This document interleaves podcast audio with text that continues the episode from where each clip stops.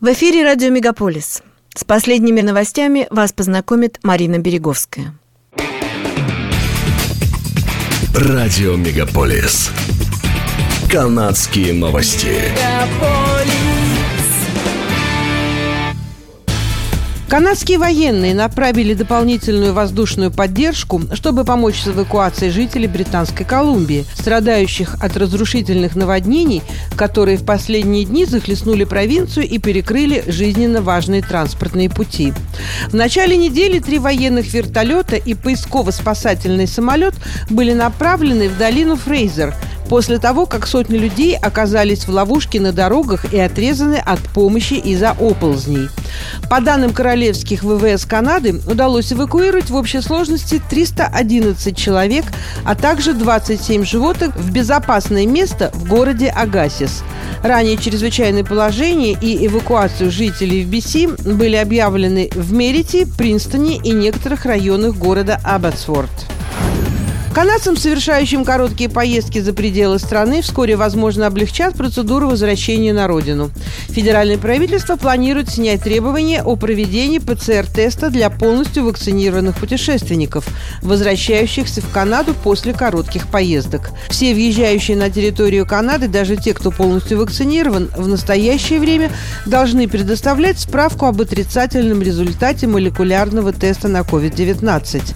Тесты стоят от 150 150 до 300 долларов США. Тесты на антигены дешевле, но в настоящее время они не принимаются для въезда в Канаду. Известие о грядущих переменах появилось в преддверии горячей поры праздничных покупок, когда многие жители США и Канады традиционно навещают соседей, чтобы купить что-то подешевле или просто совершить небольшую поездку. Мэры многих приграничных городов уже давно призывают к изменениям, которые облегчили бы въезд и выезд вакцинированным путешественникам. Министерство здравоохранения Онтарио уже на следующей неделе разрешит аптекам проводить тестирование на COVID-19 у пациентов с симптомами заболевания. Участие в этой программе добровольное. Аптеки могут отказаться от данной инициативы. В рамках программы можно как издать ПЦР-тест прямо в аптеке, так и принести уже готовый мазок для его дальнейшей отправки в лабораторию. Аптеки будут работать с людьми, которые контактировали с инфицированными коронавирусом пациентами и с теми, у кого есть симптомы заболевания, но по предварительной записи.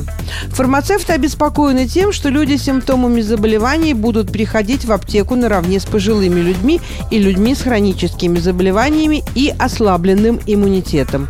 Они также выразили озабоченность по поводу надлежащей вентиляции и фильтрации воздуха в аптеках. Онтарио станет первой канадской провинцией, в аптеках которой могут сдать ПЦР-тест даже люди с симптомами COVID-19. Чтобы справиться с рождественским и новогодним ажиотажем, Canada Post надеется нанять 4200 работников на период с 15 ноября до 15 января. Компания готова платить по 21 доллару 80 центов в час. В Монреале, сообщает газета «Деловой Монреаль», открыто 150 вакансий дежурных почтовых служащих. В их обязанности входит сортировка почты по партиям с использованием оборудования для обработки корреспонденций. Почта Канады требует, чтобы кандидаты на должность могли складывать, поднимать и переносить посылки, но при этом для такой работы не обязательно владеть двумя языками. Канадский ритейл Le Chateau восстановился после банкротства и возвращается, запустив в преддверии праздников онлайн-коллекцию вечерней одежды.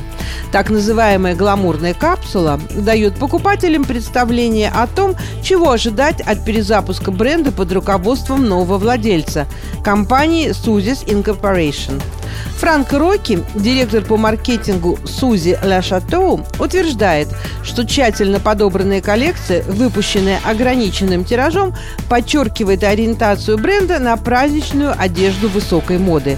По его словам, полная коллекция 2022 года будет включать обувь, аксессуары и мужскую одежду. Женские наряды можно будет купить в магазинах Suzy Share по всей стране. Сеть магазинов La Chateau попросила защитить ее от кредиторов в октябре 2020 года, после того, как в результате пандемических ограничений закрылись бутики и были отменены такие мероприятия, как выпускные вечера, свадьбы, гламурные вечеринки и прочие торжества, требующие нарядной одежды. В компании Сузис согласились выкупить интеллектуальную собственность La Chateau, сохранив большую часть команды дизайнеров и сохранив операции в Монреале, передает портал Russian Week. Канада является самой популярной страной для обучения у иностранных студентов. Это показал анализ данных поиска Google. Согласно отчету платформы для денежных переводов Remitly, жители 36 стран от Колумбии до Индии больше всего интересовались обучением именно в Канаде. Испания заняла второе место. Запросы на образование в королевстве лидируют у жителей 13 стран. Образование Великобритании в приоритете у жителей 10 стран. В то же время канадцы, которые хотят учиться за границей, отдают предпочтение Франции. В отчете был рассмотрен поисковый интерес для 2000 лучших учебных заведений мира. Гавардский университет возглавил этот список. За ним следует Калифорнийский университет в Лос-Анджелесе и Оксфордский университет Британии.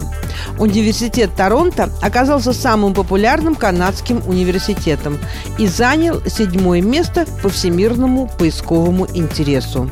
Это были канадские новости на радио «Мегаполис Торонто», которые для вас провела Марина Береговская. Не переключайтесь.